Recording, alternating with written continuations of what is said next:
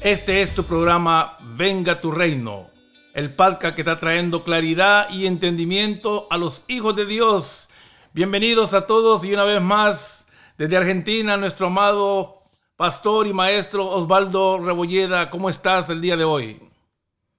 Hola Carlos, un gusto saludarte, un gusto compartir con vos y con toda la audiencia de Venga tu Reino, desde aquí, desde Argentina, a todo el mundo, a todo lugar en donde alguien abra su corazón y a través de este medio puedan recibir esta enseñanza, esta conversación que vamos a tener fundamentada en la palabra del Señor. Un gusto de estar en este día. Así es, amado, es un placer compartir contigo y con los oyentes y con las personas que van a escuchar este podcast. Quiero decirte que yo estoy bien agradecido con el Señor, muy agradecido con tu persona, con la vida que nos permite, realmente nos permite compartir este tiempo para poder edificar y traer claridad y entendimiento, que es el deseo del, del programa. A Maestro Rebolleda, hemos estado hablando de las diferentes mentalidades y el día de hoy vamos a hablar de cómo todas estas cosas han venido a, a programar nuestra mente, lo que hablamos, la manera de pensar y todas estas cosas, pero ¿Cómo es que llegamos ahí? Porque nuestra mente nace virgen, nuestra mente uh, realmente es cultivada de muchas maneras, pero ¿cómo es que llegamos ahí, maestro? Bueno, todo depende de la experiencia de vida que cada uno ha tenido en el desarrollo, en la crianza. Este, todo eso es fundamental para formar o para deformar, como digo yo, la mente de las personas, la mente y el corazón porque los sentimientos, las emociones del alma también son afectados, así como nuestra manera de pensar, conforme a las experiencias de vida.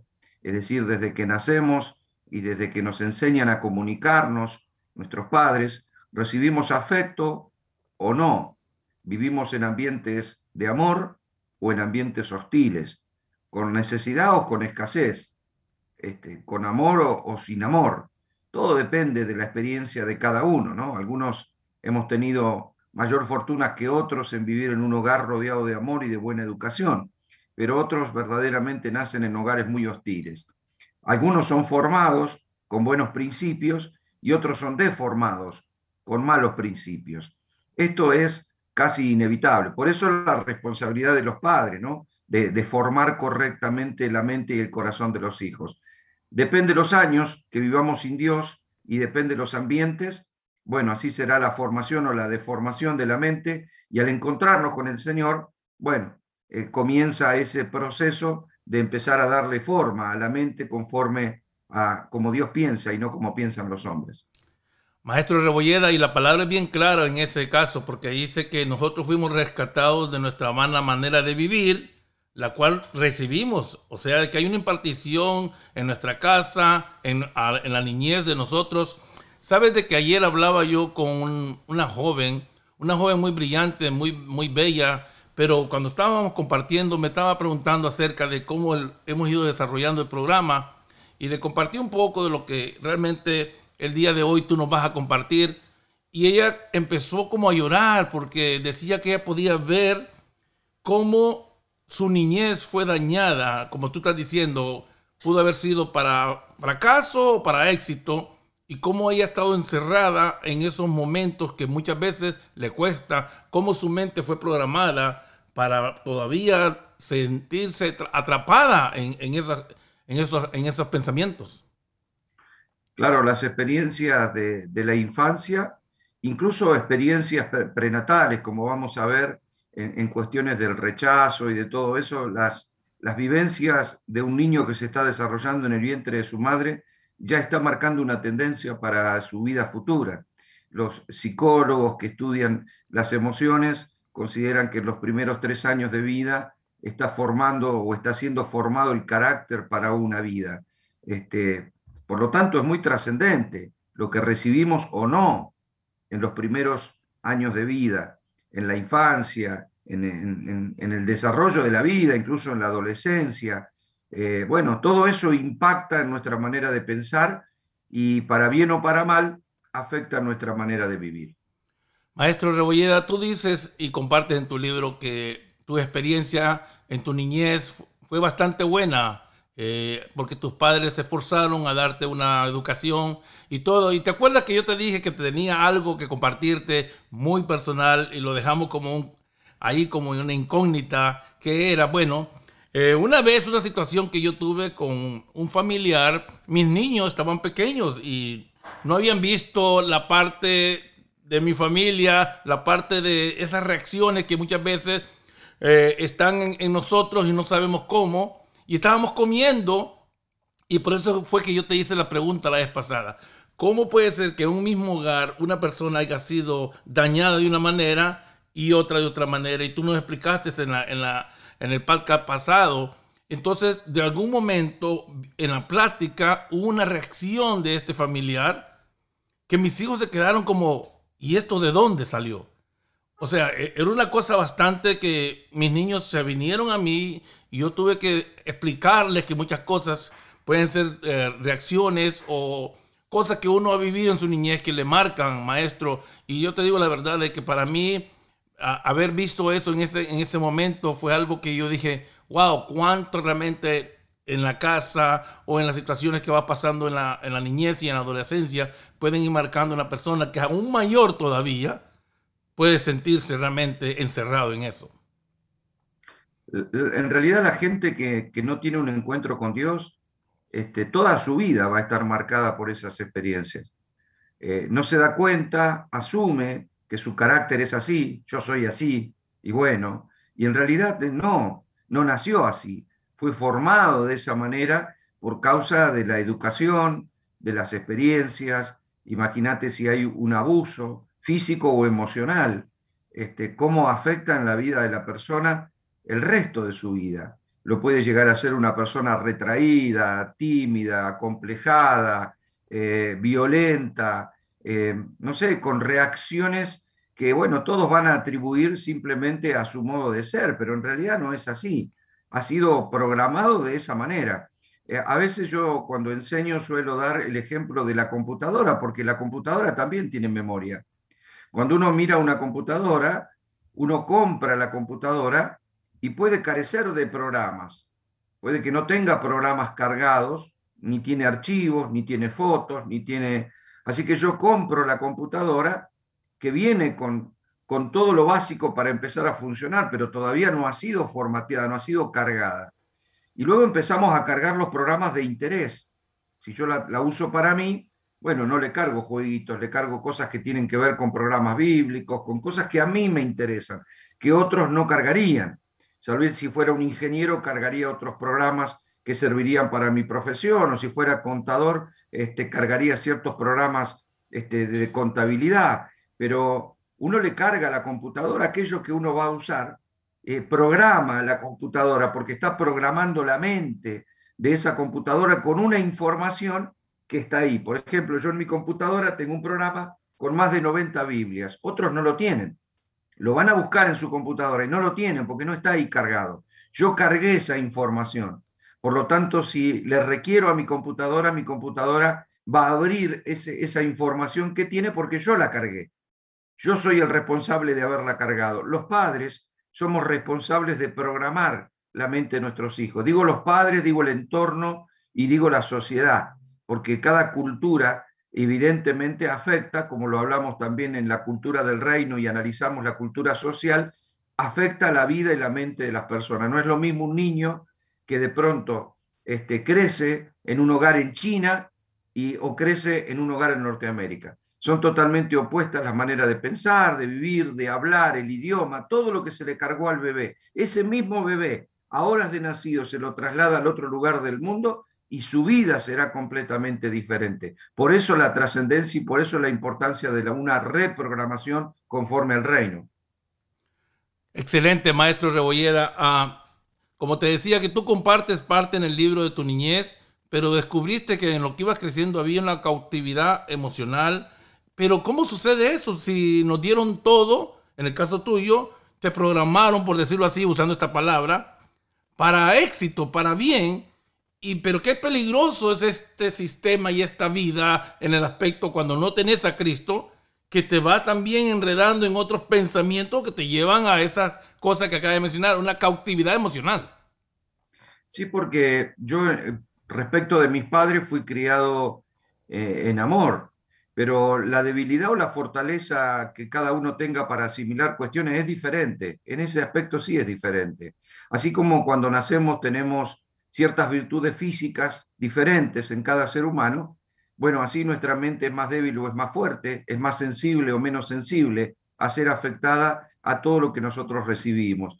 Entonces, yo tuve a padres que me amaron, pero por ejemplo, con mi, mi papá era una persona de poca comunicación y cuando yo era niño era afectado por esa, esa falta de comunicación, no era violento, no gritaba, no insultaba, más que, más que bien este, me complacía en los pequeños deseos que tenía, porque tenía una posición económica bastante buena, pero yo necesitaba de su afecto y sentía que, este, bueno, sufría el que no esté. Por ejemplo, iba a jugar un partido de fútbol y todos los padres de mis compañeros estaban ahí en el alambrado de la cancha, hinchando por su hijo, alentándolo a jugar bien, y mi padre nunca fue a ver un partido, y cuando nos entregaban la medalla por haber ganado el campeonato, tampoco estaba. Y no era un mal papá, pero hay ciertas cosas en las que no estuvo y que a mí me pueden haber marcado. A otro tal vez no le importaría, ¿eh? tal vez lo tendría como poco, bueno, yo lo tuve como algo que me, afectó en su momento, lo entendí de grande, que, que, no era tan importante eso, que el amor se expresa de diferentes maneras, pero cuando era adolescencia, eso me generó una cautividad porque me generó una rebeldía contra mi propio padre. Es decir, yo trataba de hacer todo bien, por ejemplo, trataba de sacarme un 10 en la escuela y, y, me volvía a mi casa con la hoja de un 10 en la mano pensando que cuando llegara, ¿qué iba a decir mi papá? Yo quería ser como el orgullo de mi papá. Y cuando le entregaba el examen, él lo miraba así de costado, como de reojo, decía, ah, está bien. Y nada más, como que no le importaba, seguía mirando televisión. Y entonces a mí eso me afectaba. Entonces, cuando fui adolescente, me di cuenta que eso me trajo una rebelión en la cual si yo no pude hacer llamar su atención haciendo las cosas bien, empecé a llamar su atención haciendo las cosas mal. Entonces entré en una rebelión que atentaba contra mi propia vida y no contra la vida de mi padre, pero en realidad estaba buscando llamar su atención. ¿no? Eh, eh, si vamos a la Biblia, algo parecido pasó con Absalón, porque Absalón reclamó la atención de David, su padre, pero su padre no le dio atención. Le pidió justicia y su padre no hizo justicia, más bien ignoró la situación familiar que se estaba viviendo. Entonces Absalón toma cuenta y toma acción de, un hecho contra su propio hermano y su padre lo deporta, lo saca de, la tierra y no lo deja volver. Y Absalón pide volver, pide una y otra vez volver, y David no lo dejaba volver. Y después por un consejero le, aconsejaron dejarlo volver, porque era su hijo. Lo dejó volver, pero le dijo que no lo iba a recibir en el palacio. Entonces no lo recibía y no lo recibía, y en un momento determinado, Absalón prendió fuego los campos para llamar la atención de su padre. Fíjate qué fuerte que era el deseo de que su padre no lo despreciara, porque él en realidad lo que había hecho es lo que tendría que haber hecho su padre, porque David fue un buen rey y fue muy valiente, pero como papá fue ausente, como papá no fue un buen papá. ¿sí? Ahora, eh, ¿qué, es lo que puedo ver en, en, Absalón? El querer llamar la atención, le empezó a prender fuego los campos y como no lo recibía, eh, formó un ejército y le provocó una rebelión que atacó a su propio padre. Nosotros lo criticamos, para nosotros Absalón hoy es como, este, como un espíritu traidor y todo eso, pero en realidad yo veo en Absalón a un joven despechado por la falta de atención de su padre, desatendido, despreciado, que busca llamar la atención. Y si no te llamo la atención haciendo las cosas bien y no me felicitaste cuando hice las cosas bien, bueno, las voy a hacer mal, a ver si por lo menos logro tu enojo, pero lo que no soporto es tu ignorancia. Es decir, es más doloroso que un padre ignore a un hijo a que le pegue o que, o, que lo aliente. ¿Me explico? Es decir, no haciendo, por supuesto, apología de la violencia, sino diciendo, a veces duele más este, que alguien te ignore a que, a que te corrija, este, eh, no sé, este, de, de determinada manera. Entonces, esas cosas, esas pequeñas cosas, y son, funcionan en el inconsciente. Yo me di cuenta cuando conocí al Señor, pero funcionan en el inconsciente y muchos de nosotros podemos caer en ese tipo de patrones de comportamiento que, por cierto, están viciados o tratando de llamar la atención o tratando de vengarnos o tratando este, con despecho la situación que vivimos, pero bueno, en, definitiva todos terminamos actuando por algún motivo que a veces está escondido en el corazón. Excelente, maestro Rebolleda. Una exhortación para todos los padres o los que van a ser papás, que miremos esas palabras de afirmación, esas palabras que realmente vienen a edificar, a construir a esa mente para que puedan vivir en, esa seguridad que la palabra da, en, esa, en eso que el amor, el amor del Padre es manifestado aún en las palabras, en, en los tiempos de calidad que le podemos dar a los hijos. Pero Osvaldo, hay algo bien importante en esto. Muchos de nosotros, según las escrituras, ni sabemos que somos enemigos de Dios. Porque hay actitudes, las personas piensan de que papá Dios y todo, pero nuestra manera de pensar y acuerdo a la Biblia, dice que nosotros realmente somos enemigos en la mente porque hacemos todas las cosas que van en contra del Padre. Y tú dices eso, que pensar nada más que tú estabas en enemistad con Dios, te daba escalofrío. Claro que sí, Pablo utiliza justamente ese término para evitar que en este caso este, la iglesia tenga una complacencia mental con sí misma, sino que se dé cuenta de que la manera de pensar que teníamos antes de conocer a Dios era proporcionalmente enemiga a la voluntad de Dios, enemiga de Dios, porque no pensábamos como Dios piensa. Esa rebelión viene desde el principio, ¿no? Tendríamos que volvernos nuevamente a Adán para encontrar en Adán una manera diferente de pensar a la que pensaba Dios. Es decir, en plena comunión con Dios, eran amigos, estaban juntos, pensaban igual.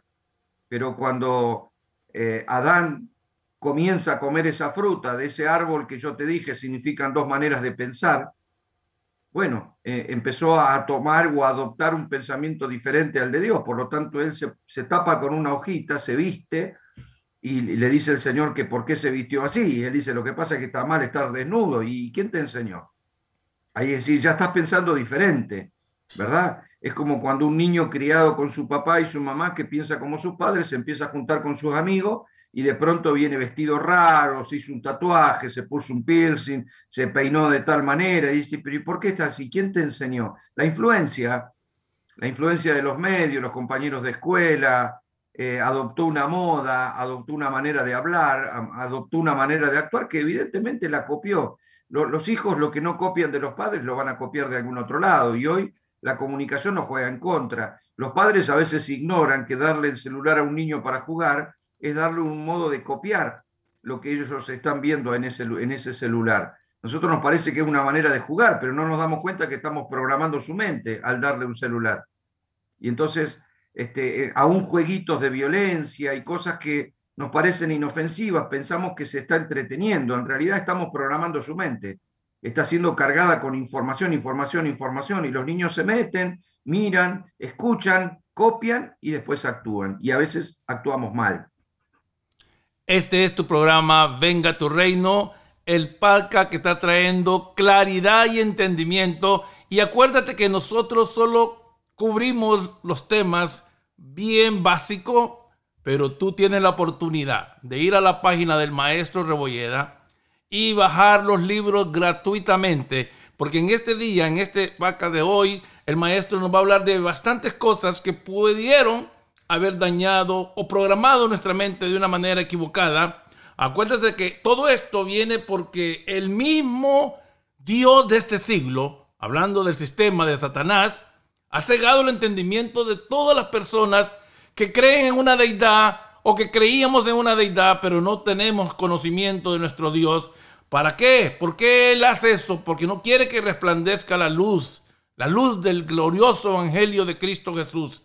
Así de que tú, amado oyente, y tú persona que todavía no has encontrado, no has podido pasar de esa dimensión de vivir nada más naturalmente, que el Señor en su soberanía en este día también puede abrir los ojos de tu entendimiento para que tú puedas realmente comprobar cuál es la mente de Cristo, que va a ser el próximo, uh, el próximo podcast donde vamos a cerrar todo este mensaje que hemos estado hablando de las mentalidades.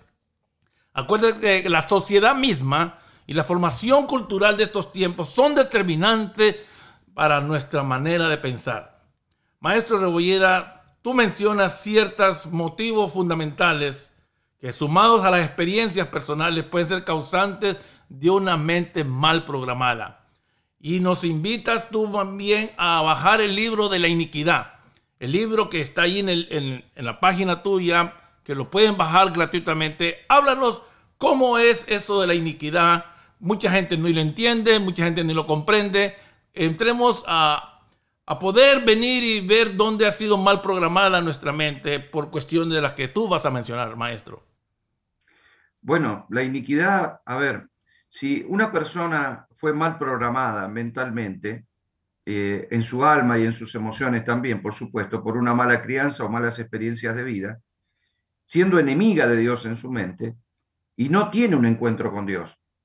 Vivió toda la vida así, creció, tuvo hijos, y no tuvo un encuentro con Dios, sus hijos van a recibir ya de nacimiento ciertas, ciertas características a través de su genética, porque lo que está transmitiendo no ha sido redimido, no ha sido restaurado, no ha sido santificado.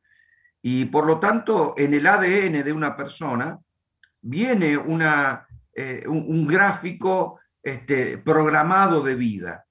Eh, eso nos da ciertas similitudes a nuestro progenitor nuestros progenitores. ¿Por qué? Bueno, así como físicamente, nosotros en, la Biblia se menciona que tenemos espíritu, alma y cuerpo. El cuerpo, que es la vida bio, la vida biológica, eh, es lo que vemos con nuestro sentido y es lo que vemos con nuestros ojos. Por lo tanto, es fácil distinguir ciertas similitudes con nuestros padres. Distinguimos que tenemos la misma, la misma estatura o la misma nariz o los mismos ojos, el mismo color de piel, ¿Por qué? Porque la genética eh, fue transmitida al cuerpo. Ahora también nace el alma y el alma también trae una genética que es impartida, que viene en el ADN con ciertas características. Por eso es muy común escuchar que alguna persona dice, vos tenés el mismo carácter de tu padre, o tenés el mismo carácter de tu madre, o el mismo carácter de tu abuelo, es igual que el abuelo. Y vos ¿por qué? Como que saltó incluso este, a través del padre y cayó en el nieto, que tiene la misma característica de su padre. Eso es muy contundente y eso ya viene en su genética. Les voy a dar un ejemplo. Mi esposa conoció a su papá de grande. Ella se crió con su mamá este, y bueno, eh, a su papá nunca lo había conocido, lo conoció de grande por una gestión que yo mismo impulsé y que fue, fue de bendición realmente. Pero nos, nos, chocamos con una sorpresa. Cuando eh, por primera vez se pueden encontrar con su papá, a partir de ahí hemos estado muchas veces juntos, por supuesto, notamos que no solo había un parecido físico con su papá, cuando su papá la vio, automáticamente supo, se hicieron un ADN, pero su padre se reía y decía, no es necesario, o sea, es, más, es la más parecida de todas mis hijas, ¿no? Y por otra parte, nos dimos cuenta que había características personales que eran iguales. Cuando yo lo conocí al padre y me puse a hablar con el papá, yo me sorprendía de que la forma, ciertas formas de hablar, ciertas formas de carácter, ciertos chistes que hacían, ciertas expresiones, igual que su papá, mi esposa, igual. La, la, reconocía absolutamente en él. Ahora esto es lo curioso, nunca habían estado juntos. No era algo que se le había pegado de escuchar a su padre, ni de vivir con su padre, ni No, es algo que en ella estaba y que lo ves claramente en él. Quiere decir que hay una transmisión no solamente en el parecido físico, sino también en el, en el alma, en el carácter. Y luego se suman las experiencias personales, pero viene implícito ahí algo metido en la genética que tiene que ver con el alma y que por supuesto tiene que ver con el espíritu, porque la vida espiritual también hay una impartición. No es lo mismo una persona que tiene hijos este, estando este, endemoniada o poseída a una persona que está lleno del Espíritu Santo. La impartición espiritual es transferida, hay una transferencia. Eh, esto, si alguien me pregunta qué es la iniquidad, tal vez algún día lo desarrollemos de ese libro que yo este, recomiendo de mi página, pero Claramente la escritura dice en Éxodo 34:6 que el Señor es el que guarda misericordia a millares y que perdona la iniquidad, la rebelión y el pecado. Acá vemos tres cosas que son diferentes, iniquidad, rebelión y pecado. La iniquidad es la raíz. Iniquidad significa lo torcido. Es la raíz, es el origen, es la cuna que produce rebelión que da luz el pecado. Yo lo suelo ejemplificar utilizando a un árbol, ¿no? Justamente por esto de que la iniquidad es la raíz.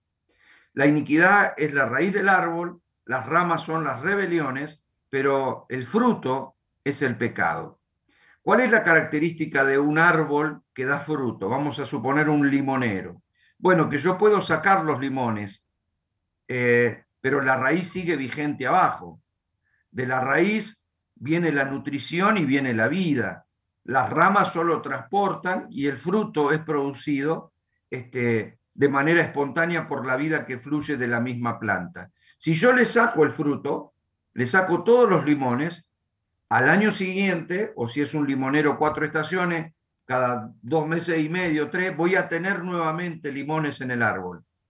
Yo lo saqué, no dejé ni uno, pero voy a volver a tener. ¿Por qué? Porque sigue dando fruto. Y Jesús dijo, por su fruto lo conoceréis. Dice, ¿acaso se recoge uva de los espinos o higos de los abrojos? Así todo buen árbol que da fruto bueno, dice, y el árbol malo da fruto malo. No puede el árbol bueno dar fruto malo, ni el árbol malo dar fruto bueno. Es decir, hay una naturaleza genética que no le queda otra cosa que producir. Cuando Jesús habló con los religiosos, les dijo que ellos eran hijos del diablo. No les estaba diciendo que eran incrédulos solamente, sino que tenían un problema genético. Por eso le habló a Nicodemo y le dijo que era necesario nacer de nuevo. ¿Por qué? Porque nacemos de Dios. Es decir, hay, un problema de genético, hay un problema genético en el ser humano y esa genética trae enredada en nuestro ser lo que se llama iniquidad, que es lo que produce pecado. Eh, a eso Pablo le llama la naturaleza de pecado. Esa naturaleza que todos los hombres tenemos, eso que el catolicismo le llama el pecado venial o el pecado original, de tener de pronto una naturaleza pecaminosa. Es imposible que un ser humano no peque. Todos hemos pecado y todos pecaríamos, por más encerrado que estuviéramos y que nadie nos tratara de influenciar y decir, bueno, yo voy a crear un niño encerrado en una habitación que no escuche nada, que no vea nada para que nunca peque. Igual va a pecar porque eso ya está dentro del ser humano, es la naturaleza de pecado, es el viejo hombre que busca manifestarse. Esa naturaleza de pecado tiene una raíz que en algunos casos es mucho más fuerte y más perversa y que indudablemente va a producir un fruto.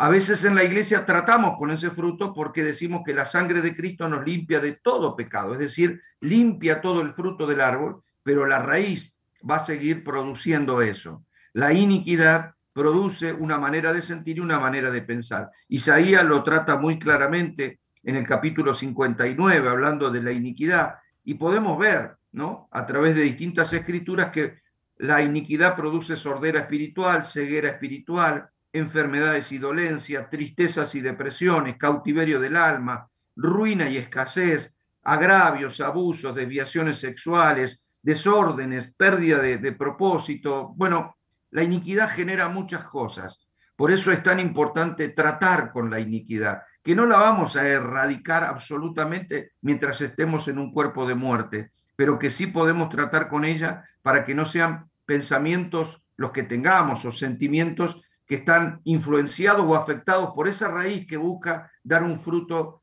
perverso, que es el fruto de la iniquidad llamado pecado. Maestro Rebolleda, uh muy profundo y muy delicado lo que está mencionando, porque la escritura pareciera entonces que se contradiciera. Porque la escritura dice que todo lo que estamos en Cristo, nueva criatura somos. ¿Y cómo es tan fuerte esa raíz en el ADN del ser humano? Aún lo mencionaste, pero yo no me quiero salir de aquí, Osvaldo, porque hay muchas cosas que no están bien explicadas aún para los hijos de Dios y se, se manifiestan cosas ya adultos, ya maduros, y posiblemente no hemos podido, como tú dices, tratar ni arrancar de lo más profundo toda esa cosa llamada iniquidad. Claro, bueno, el problema es que haber recibido vida nueva espiritual no significa de que la otra vida simplemente desapareció de nosotros. Por eso Pablo dice, de vestidos eh, del viejo hombre, de esa vieja naturaleza, dice que está viciada, y vestidos del nuevo hombre. Eh, eso no dice, no dice te vestiré, dice eh, que nosotros debemos revestirnos del nuevo hombre y que debemos despojarnos del viejo hombre. Eso es algo que debemos hacer nosotros. En ningún momento dice yo te despojaré, no, despójate.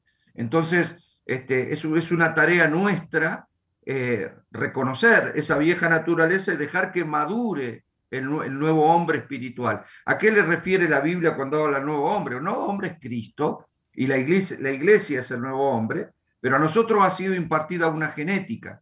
Por eso dice, nosotros eh, no somos nacidos en el caso de Dios de carne ni de sangre, sino de Dios mismo, de la simiente de Dios. La simiente de Dios es la palabra. La palabra fue sembrada en nuestro corazón y esa simiente produce en nosotros. Jesús lo explica claramente en la parábola del sembrador. La semilla cae, la semilla produce vida.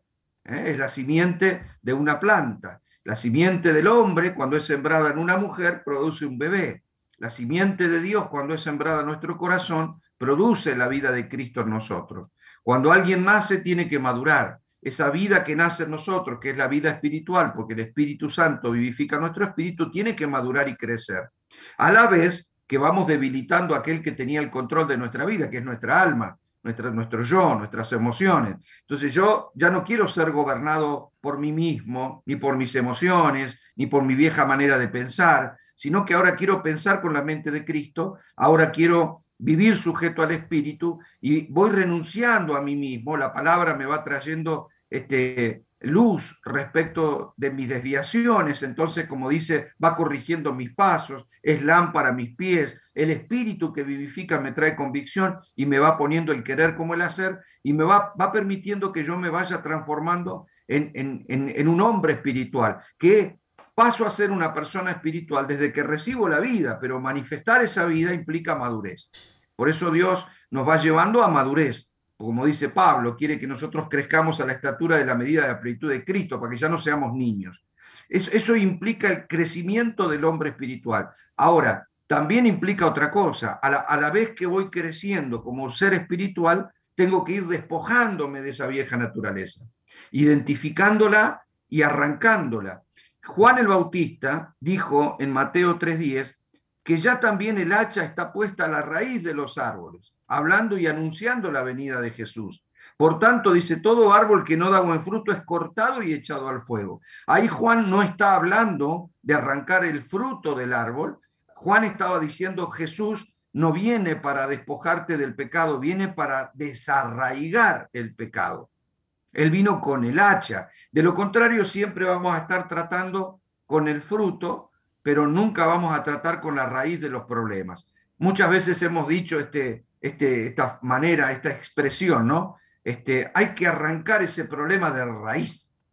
Bueno, ah, pasa cuando uno tiene un yuyo en un jardín, este, una, esas, plantas que salen y que no sirven para nada, usted la corta eh, superficialmente y la vuelve a tener.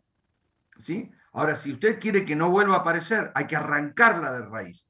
Bueno, eso es lo que debemos hacer con algunos patrones de comportamiento que se repiten. Y alguien podría preguntar en este programa, ¿y cómo identifico cuando tengo algún fruto de esa iniquidad? Bueno, cuando un patrón se repite, se repite. Me arrepiento, por ejemplo, una persona que puede ser violenta, que le puede pegar a su cónyuge, que tenemos muchos casos de esos hoy en día, esa persona puede arrepentirse, puede pedir perdón y de verdad puede hacerlo con toda sinceridad pero lo más probable es que al poco tiempo vuelva a cometer la misma, este, y, bueno, esa misma situación. Se va a arrepentir, va a pedir perdón, va a llorar, lo va a hacer con sinceridad, pero al poco tiempo va a volver a cometer el mismo problema porque no está yendo a la raíz. ¿sí? Entonces se supone que si esa persona se convierte al Señor, no solo recibirá la vida y la vida del Espíritu para tener poder y dominio propio, porque eso es lo que le dijo Pablo a Timoteo, Dios nos ha dado espíritu de poder, de amor y dominio propio, sino que también, eh, si ese patrón de comportamiento vuelve a surgir, bueno, automáticamente hay que arrancarlo de raíz y ahí es donde está la iniquidad. Excelente, maestro Rebolleda. Ahorita quiero decirte algo que mi corazón, escuchándote explicar estas situaciones, yo sé que tú eres un maestro presencial, que visitas Chile, visitas eh, muchos países, España, Estados Unidos, México, Honduras. Bueno, podríamos mencionar mucho, pero ahorita quiero decirte que también te declaro el maestro espiritual de las redes sociales, que cualquier persona que tuviera la oportunidad de poder llamarte y que tú pudieras dar una explicación en una escuela usando estos medios, yo quiero declarar eso para tu vida porque realmente hay una explicación bien clara. Dios te ha llamado para esto, para poder edificar el cuerpo de Cristo. Y realmente es un placer trabajar contigo, Maestro Rebolleda, porque esta cosa de la iniquidad hay que comprenderla. Está el libro gratuitamente, amados oyentes.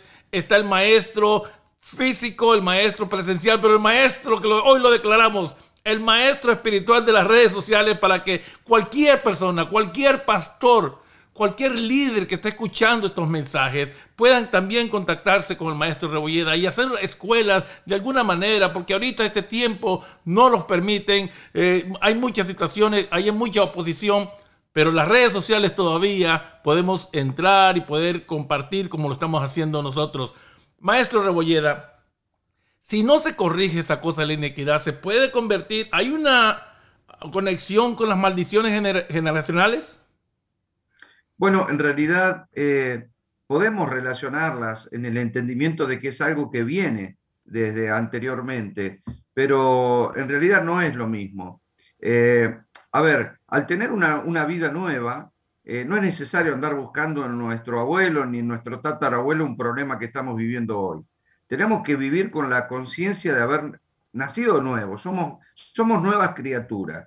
Entonces, yo no, no, no soy este, inclinado al, al estar buscando en ese aspecto, pero sí tengo que reconocer que hay ciertas maldiciones generacionales que se han repetido y generalmente esas maldiciones han sido producto de pactos con el ocultismo, eh, pactos de, brujería, pactos de curanderismo, eh, incluso algunos pactos que llevan no solo a las enfermedades, a la muerte, sino también a los accidentes, a la miseria, eh, hay personas a veces que no conocemos de nuestro antepasado. No sabemos quiénes fueron, en algunos casos, a menos que alguien haya tratado de buscar en su genealogía, pero hay experiencias de vida que a veces han sido muy traumáticas. Eh, hay personas que han sido inclinadas al ocultismo. No, no, no se olvide que hay gente que practica el curanderismo, la brujería, el satanismo, y que esas personas también pactan por generaciones. Y entonces, evidentemente, los espíritus que afligieron su vida, bueno, van a tratar de ir de generación a generación, buscando esa línea sanguínea que se comprometió con ellos. Y, eso es lo más fuerte que podemos encontrar al respecto. Entonces hay gente que a veces, bueno, está en el camino del Señor, tiene una vida nueva, va a la iglesia, pero no puede salir de ciertas situaciones, no puede encontrarse con la prosperidad financiera, no puede encontrarse... A ver, no, puede progresar normalmente conforme a su trabajo y sus posibilidades. ¿eh? No, no, no estoy diciendo que todo aquel que camine con Dios este, va a terminar con mucho dinero ni nada por el estilo. Yo no creo en el Evangelio de la prosperidad. Yo creo que el Evangelio sí prospera porque nuestra vida, al ir llevándonos Dios de gloria en gloria y de poder en poder y de victoria en victoria en todo, bueno, la bendición para mí es integral. Y así como la puede desarrollar el pueblo judío, también nosotros como hijos de Dios podemos desarrollar principios que nos van a ayudar. ¿eh? Y la bendición de Dios que nos alcanza nos abrirá puertas, nos dará gracia delante de la gente y nos va a llevar a una vida este, sin, sin necesidades, ¿no? sin estrecheces, porque de eso se trata vivir con, eh, como hijos de Dios. Bueno, hay gente que no puede lograrlo. Hay gente que, que, todo se le frustra, que empieza un negocio y se le traba, que empieza un proyecto y no lo termina, que, que empieza algo y lo tiene que abandonar, que, que intenta tener relaciones sentimentales y todo se le trunca, se le corta y van bien y parece que ahora sí se vuelve y no logra, no logra, no logra coordinar en su vida un desarrollo como el que anhela, como el que desea, como si tuviera los caminos cortados. Bueno, este, a veces el espíritu nos muestra ciertas cuestiones que pueden venir desde ese lado y eso hay que cortarlo, pero este, ese tipo de herencias es mucho más fácil de cortar que la iniquidad. La iniquidad debe desarraigarse esto es un tema que no puedo desarrollar ahora por una cuestión de tiempo y para no ser malentendido, pero puede desarraigarse este, de la misma manera que el pecado, solo que es más profundo, este, el trámite. En cambio, una maldición solo puede cortarse con una oración genérica, es decir, eh, orando y renunciando a ciertas cosas. Si hubo alguna maldición, eso no podrá tocar nuestra vida bajo ningún punto de vista.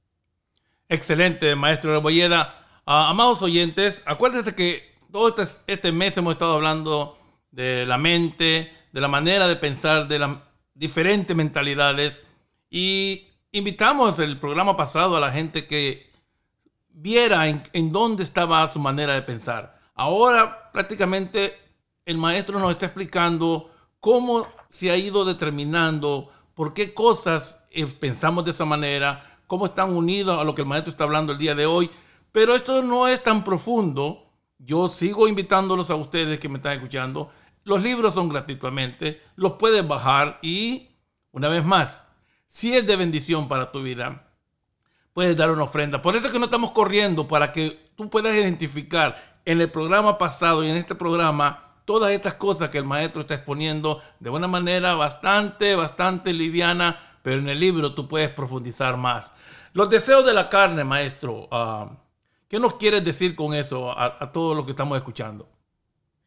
Bueno, que indudablemente la carne está viva en sí misma y tiene sentidos que nos conectan con la vida natural.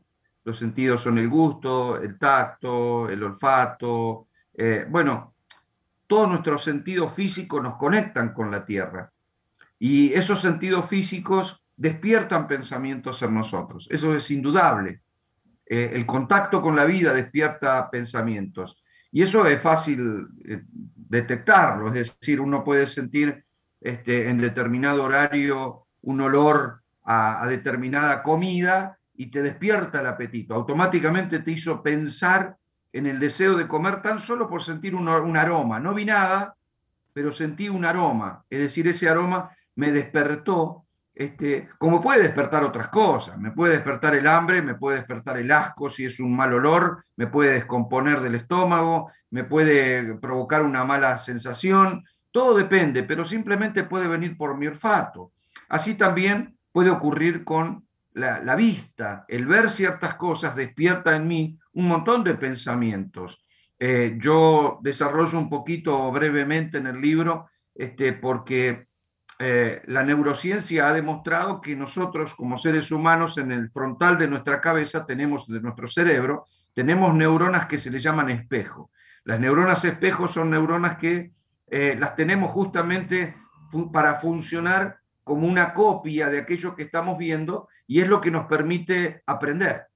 ¿sí? Nosotros aprendemos a través de ver, nosotros podemos ver a una persona cómo corta o cómo pela una manzana y entonces descubrimos, empezamos a hacer lo mismo porque estamos imitando, eso es muy común, por ejemplo, un niño ver cómo se afeita a su papá y luego empieza a copiarlo, ¿verdad? Empieza a agarrar una cosita y se hace el que se afeita, pero está copiando lo que vio de su papá. Esa es la neurona espejo, que puede producir muchas cosas. Una neurona espejo, por ejemplo, puede hacernos sentir miedo cuando miramos una película de terror, o puede excitarnos cuando miramos una película erótica o una, una escena pornográfica. Un hombre terminará como si estuviera participando de esa escena, aunque no está tocando a nadie. ¿Verdad? Eso es lo que provoca, es, ver a una persona que bostezó y bostezar. Es ver a una persona que cortó un limón y se te hace agua a la boca y vos decís, pero ¿y por qué ocurre eso? Porque nuestra mente funciona, no olvidemos que estamos hablando de la mente, nuestra mente funciona a través de los, de, los sentidos.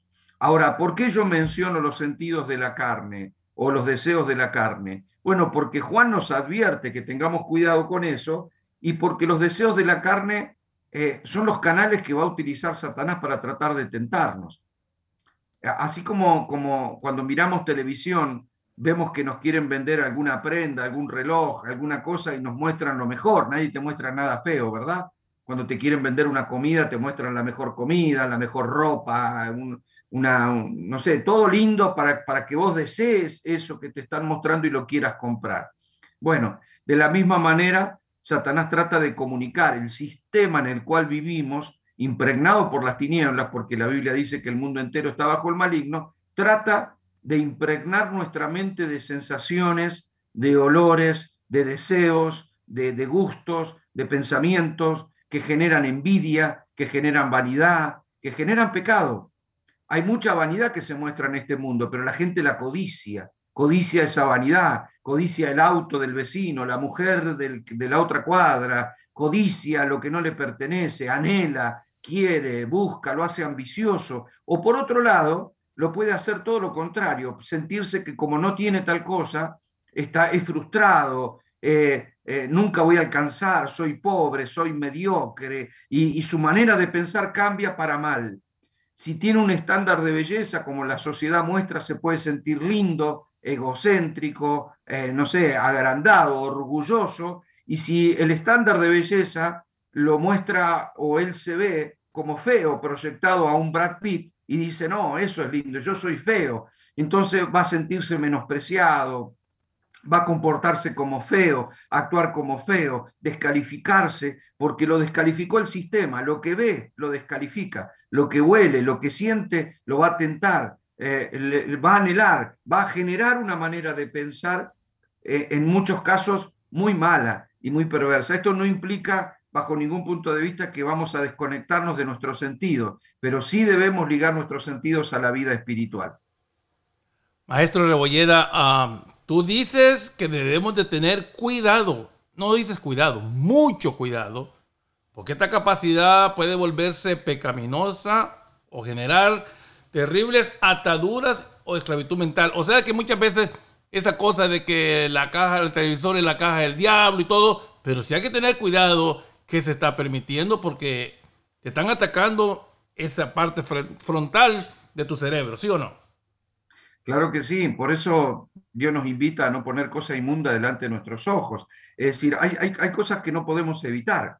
Este, yo puedo pretender no ver una desnudez, pero puedo estar mirando un partido de fútbol y en el entretiempo me pasaron dos o tres propagandas donde se ven este, chicas en, en, paños menores. ¿no? Hoy en día te invade, vos abrís internet y, y, entraste en Google y ya te mostraron una imagen que vos ni la pediste. Es decir, somos invadidos por cosas, este, por, por gustos, por, por olores, este, por cosas que, invaden nuestros ojos, uno va a caminar por un shopping y hay un montón de imágenes, imágenes, imágenes, imágenes que golpean nuestra vida, nuestra mente. Este, no sé, andamos por la calle y nos va a golpear un montón de sonidos, sonidos, sonidos, bocinas, gritos, palabras. Escuchamos, escuchamos, escuchamos gente, noticiero, escuchamos músicas diferentes. Eh, entonces, no se puede salir del mundo ni estar encerrado en un claustro no es la idea. Vivimos en un sistema que está impregnado de cosas. Por eso digo que debemos tener precaución. Escuchar no es el problema. El problema es dejar que algo entre en nuestro corazón, como mencionamos el otro día. Entonces, puedo escuchar porque voy en el auto, iba escuchando radio y pusieron una música fea que no me gusta, pero bueno, la pusieron. O, de pronto miré televisión y aparecieron unas imágenes que a veces uno las tiene que cambiar. ¿A, a quién no le ha pasado estar mirando una película este, o está el televisor encendido en tu casa cuando estás tranquilo después de comer o, durante, no sé, en algún momento determinado y de pronto mirás hacia el televisor y ves una imagen de sexo, pero zafado, mal, que, empezás a buscar el control remoto porque a veces tenés niños en la casa y querés sacar eso de ahí, andás buscando ahí para que decir, pero miren, son las 3 de la tarde y ahí están esas imágenes, ¿no? Que se mezclan. Bueno, no podemos salir del mundo, Dios no nos pide que hagamos eso, pero sí que tengamos cuidado, que no consumamos voluntariamente ese tipo de cosas. Es decir, una cosa es cometer un error y otra cosa eh, es procurar cometerlo, es decir, es, ir en busca de eso. Entonces debemos, debemos cuidar que, que la carne en más de una ocasión nos va a engañar. Indudablemente que sí, porque es un cuerpo de muerte que no se sacia, no se sacia de pecar. Entonces, vos a la carne le das de comer y quiere comer más, le das de dormir y quiere dormir más, le das sexo y quiere más sexo, le das paseo y quiere más paseo. La, carne no se sacia, ¿no? No, nunca, a ver, si la vas a complacer, nunca terminarás de complacerla. Le compras un televisor y quiere uno más grande, le compraste uno más grande y quiere uno más grande, le compraste el más grande de todo y quiere un sillón para estar cómodo y mirar, le compraste el sillón y quiere una butaca para poner los pies, le compraste la butaca y quiere una hamburguesa, le compraste la hamburguesa y quiere la gaseosa, le compraste la gaseosa y quiere un almohadón. O sea, nunca termina de saciarse, nunca tiene un auto, quiere uno mejor, tiene una casa, quiere una más grande, tiene, tiene dos habitaciones, quiere un quincho, tiene el quincho, quiere dos baños, tiene dos baños, quiere cinco. O sea, no se sacia, el ser humano no se sacia, nuestros placares están llenos de ropa y no nos saciamos. ¿eh? No, no, no, nuestra casa está llena de cosas y seguimos como, como ese consumismo de que nos muestran y nos muestran y nos muestran. Y bueno, la mente consumista tiene que frenar y tenemos que ser deseosos de consumir lo que viene de Dios, para que nuestra mente se llene de deseos, de cosas que son buenas, que son interesantes y que no son vanas. Entonces sí, nos vamos a llenar de riquezas y no de cosas. Maestro Rebolleda, ah, escuchándote, pareciera que el ser humano no fuera una persona integral, pero de la manera que lo haces, como que quiebras el espíritu, el alma y el cuerpo para poder comprender estos temas, porque estos temas no estamos separando una cosa con la otra, pero para enseñarlo, como tú dices, me gusta cuando usas esa palabra, para enseñarlo hay que ver dónde están esos deseos, cómo poderlos entender. Eh, es, maravilloso porque puedes identificar, sí, tal vez, o no, sí pienso así, pero los deseos también me llevan a otro y me gusta porque está separando las tres cosas para poder identificarlas. Eh, ¿Estoy correcto o no? Claro, y luego funcionamos como un ser integral, ahí donde debemos ir calificando y teniendo cuidado. A ver, cuando un médico se recibe, un médico clínico, se recibe eh, de medicina general, pero si él piensa especializarse, va a tener que enfocarse. De hecho, cuando tenemos un problema eh, directo en nuestro cuerpo, en algún órgano de nuestro cuerpo, nos mandan a un médico que se ocupa solamente de eso, sea un otorrino naringólogo, sea un cardiólogo, este, eh, no sé, un kinesiólogo, sea, según qué problema tenemos, ¿no? Si tengo un, problema visual, me van a mandar al, óptico, al, eh, ¿por qué? Porque no, no me van a mandar a alguien que, que hace otro tipo de cosas, se especializan en algo. El cuerpo es uno solo, la vida del ser humano es uno solo, pero uno se dedica a estudiar los ojos, los otros el oído, el otro la garganta, el otro el corazón, el otro este, es un hepatólogo que estudia el hígado, el otro, este, eh, no, sé, todo depende, la especialización. De la misma manera que se separó para estudiar el cuerpo del ser humano, y la idea es que el ser humano va a funcionar en la totalidad de su cuerpo, ¿sí? O sea, le voy, a curar el hígado, pero tiene que funcionar todo el cuerpo. Bueno, de la misma manera, nosotros funcionamos como un ser integral. Pero siempre digo, así como lo digo de la iglesia, nunca un cuerpo va a ser más pleno que la plenitud que tenga cada uno de los miembros. Si una persona tiene un, pie fracturado, y va, no va a tener plenitud de vida, porque una parte de su cuerpo va a estar mal. Entonces, no va a poder hacer ciertos trabajos, no va a poder, o sea, a veces nos duele la muela y todo nuestro ser está mal. Ponemos cara de dolor, nos tiramos la cama, nos sentimos mal, sí, pero te duele la muela, sí, pero todo mi ser es afectado. Bueno, hay una eh, somos un ser integral, tanto como iglesia, como miembros del cuerpo de Cristo, como nosotros, espíritu, alma y cuerpo, que funcionamos integrados, ¿sí?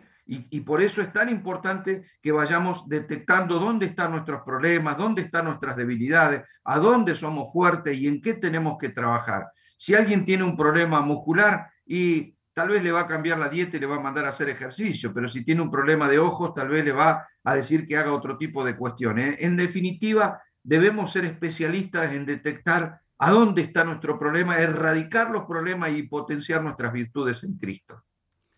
Excelente, maestro Rebolleda. A todos los que están escuchando, este es tu podcast.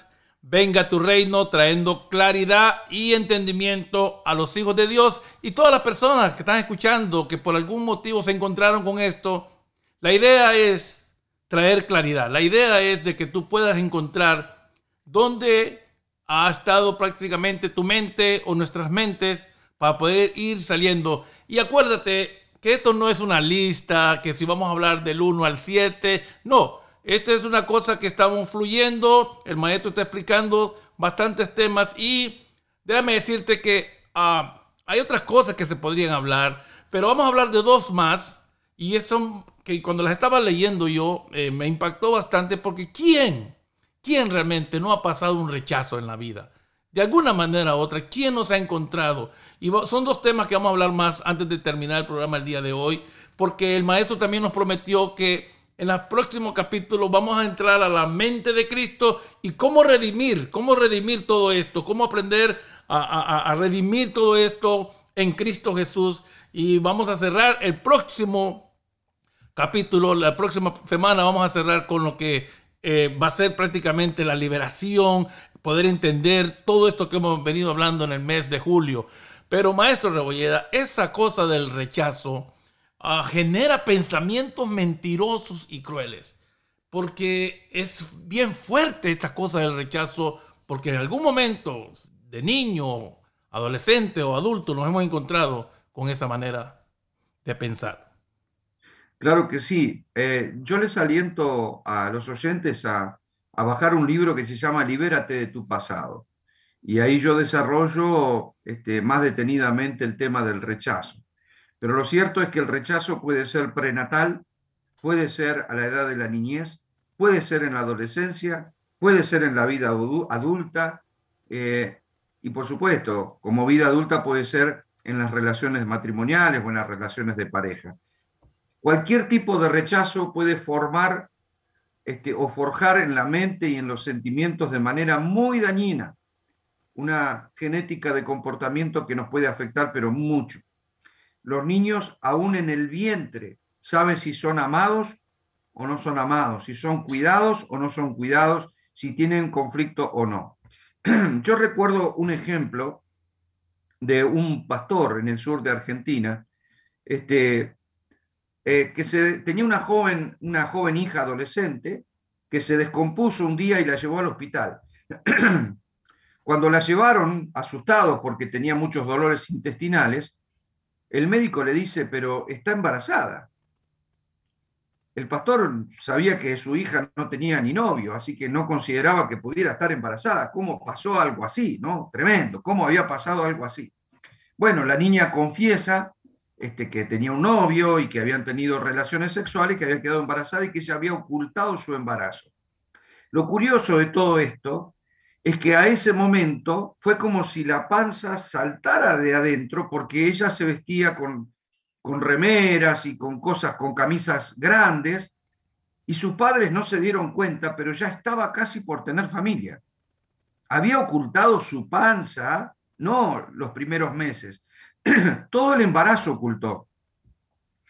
Bien, sale a la luz, tiene la criatura, y yo visité durante algunos años el ministerio de este pastor, y yo vi el crecimiento de esa niña. Y el pastor me decía, es increíble, él me contaba como abuelo de la nena, me decía, es increíble, ella desde que es chiquitita se esconde. Cuando nació no lloraba, y preguntábamos por qué no lloraba nunca, porque nos daba miedo, que no, no, nunca tenía así un grito, un lloro. Y entonces el médico le dijo que era una manera de pasar desapercibida. Estaba como tratando de esconderse. Y desde chiquita, me dice el pastor, hoy en día ya es una mujer grande, pero desde chiquita el pastor me decía, ella vivía escondiéndose, se escondía de la puerta, se escondía abajo de la mesa, se escondía abajo de la cama, se escondía en el baño, se vivía siempre jugando a esconderse, esconderse, esconderse. Y entonces no sabían ellos por qué tanto así, hasta que, bueno, consultan a un psicólogo y le dice que tenía un trauma aún este, prenatal. O sea, su mamá la escondió tanto antes de su nacimiento que la nenita vive escondiéndose y que si no era tratada iba a tener problemas de timidez, iba, porque era retraída, porque no quería mostrarse, nunca quería mostrarse, eh, como un temor a mostrarse. Ahí vemos un rechazo prenatal. A veces no nos damos cuenta, por ejemplo, cuando una pareja queda embarazada, la, chica, y, no es un bebé esperado, entonces gritan, se pelean, hablan de aborto, lo quieren abortar a la criatura. Bueno, pueden hacer, pero están creando un conflicto sin precedentes. Los niños tienen mucho miedo en el vientre de su madre cuando gritan, escuchan gritos, este, inseguridades, eh, le genera un, gran problema psicológico, un trauma para su vida. Hay que cuidar al bebé en la panza de la mamá. Hay padres que le cantan a sus bebés, mamás que les cantan, que los llevan a la iglesia, que escuchan canciones de Dios. Esos niños naturalmente van a entrar a la vida de Cristo este, porque fueron desde el vientre de su madre impartidos por esto. No olvidemos que bíblicamente Juan el Bautista cuando su mamá Elizabeth se acercó a María, que también estaba embarazada, dice que el bebé saltó en el vientre por reconocer al otro niño que estaba en el otro vientre.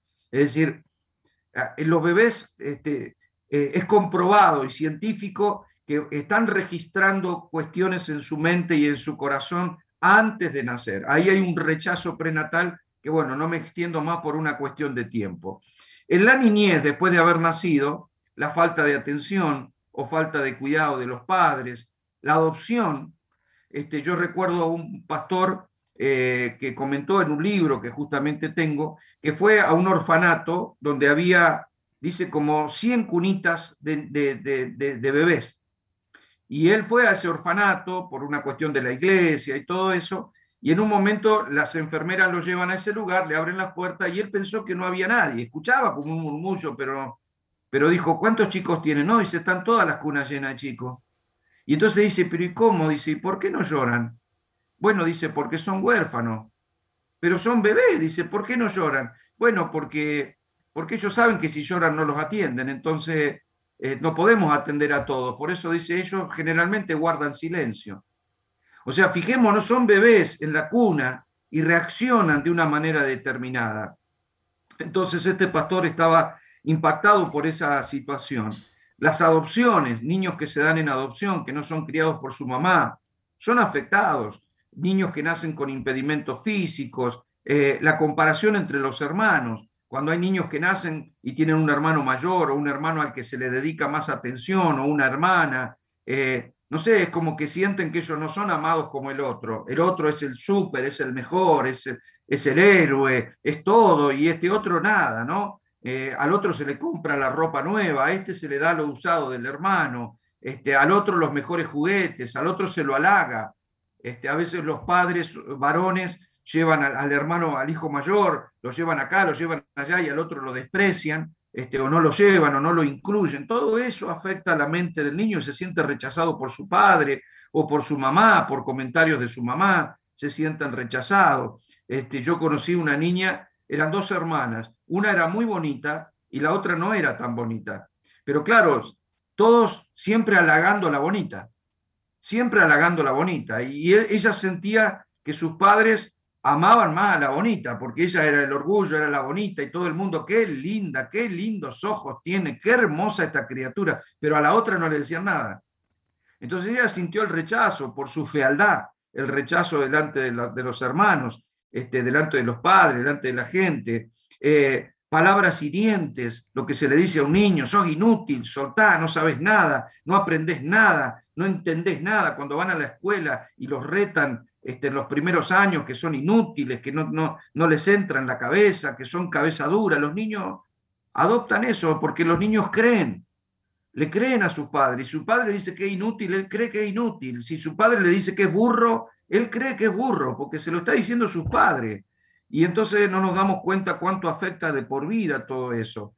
Ni hablar el abuso físico, sexual, emocional, bueno, ni hablar, ¿no es cierto? Si alguien abusa de un niño, eso va a afectar toda su vida. Eh, no sé si has visto, Carlos, este, esos programas documentales de las personas que tienen sobrepeso, que llegan a pesar 400 kilos, una cosa terrible, personas que están al borde de la muerte y empiezan tratamientos y operaciones. Bueno, yo los he visto varias veces y hay algo que me llamó mucho la atención en, un gran porcentaje, un gran porcentaje, más de la mitad de los casos, cuando los mandan al psicólogo porque no pueden salir de esa situación, todos confiesan abuso sexual de niños. Es decir, el estado al que llegan agrediendo su propio cuerpo eh, para no ser ni agradables a nadie como una manera de defenderse es engordar, engordar, engordar, engordar, engordar. El que no sufrió abuso, bueno, eh, por ejemplo, su papá lo abandonó o murió su papá cuando era niño y empezó a comer, a comer, a comer, a comer y sacian este, esa, esa carencia este, a través de la comida, comida, comida y, llegan a morir de, tanto comer. Eso es el rechazo, eh, la, falta de amor, la falta de caricia, la falta de halago, eh, el control o el dominio excesivo de los padres. bueno, todas esas situaciones este, ni hablar hoy en día que hay tantos divorcios, niños criados con, con niñeras más que con sus padres, eh, niños criados con la novia del papá, el novio de la mamá, esa mezcla que tenemos hoy en día que está común, todo eso este, no es fácil. Luego entramos en la adolescencia, el exceso de disciplina, el abuso mental y físico, por supuesto sexual también, sobre todo en las niñas, eh, la presión eh, de, la sociedad, porque la sociedad reclama un cierto estándar eh, de, apariencia, de ropas, de marca, de belleza, de todas esas cuestiones que algunos no dan al target y se sienten despreciados, se sienten menos, se sienten feos, se sienten todo eso, sienten el rechazo de sus compañeritos porque al que más tiene, ¿eh? al, que, al que viene con, con, cierto, este, el papá lo trae con ciertos recursos financieros. Fíjense en que hasta las entradas a los ingresos a las universidades determina un target de personas. O sea, un, joven pudiente no va a cualquier universidad. ¿eh? El otro va a la escuela pública, la que pueda, y algunos quedan fuera de la universidad aún queriendo estudiar. ¿Y por qué? Porque no tienen recursos. Si no tenés recursos, buscate un trabajito y nunca serás parte de nosotros, nunca serás parte de este grupo. Hay un rechazo ahí, hay un rechazo social por la ropa, por la apariencia, por la belleza. Eh, y en la edad adulta, bueno, la culpabilidad de haberse, por ejemplo, mujeres sienten la culpa de haberse practicado algún aborto. Eh, no sé, muchos, muchas han caído en eso y es muy difícil para la mujer haberse salir de ahí cuando se da cuenta de lo que hizo, vergüenza por algún complejo, eh, sentirse aislado del, resto de la familia por conflictos este, determinados, eh, la, eh, la incapacidad de comunicarse de forma efectiva, y en el caso de las parejas, la muerte de un cónyuge, un divorcio, una infidelidad, eso créanme que, que, presenta mucho rechazo, ¿no? Eh, personas que han sufrido la infidelidad de su pareja, sean novios o sean esposos o esposas, eh, a veces quedan con una herida de rechazo que no es fácil de sanar.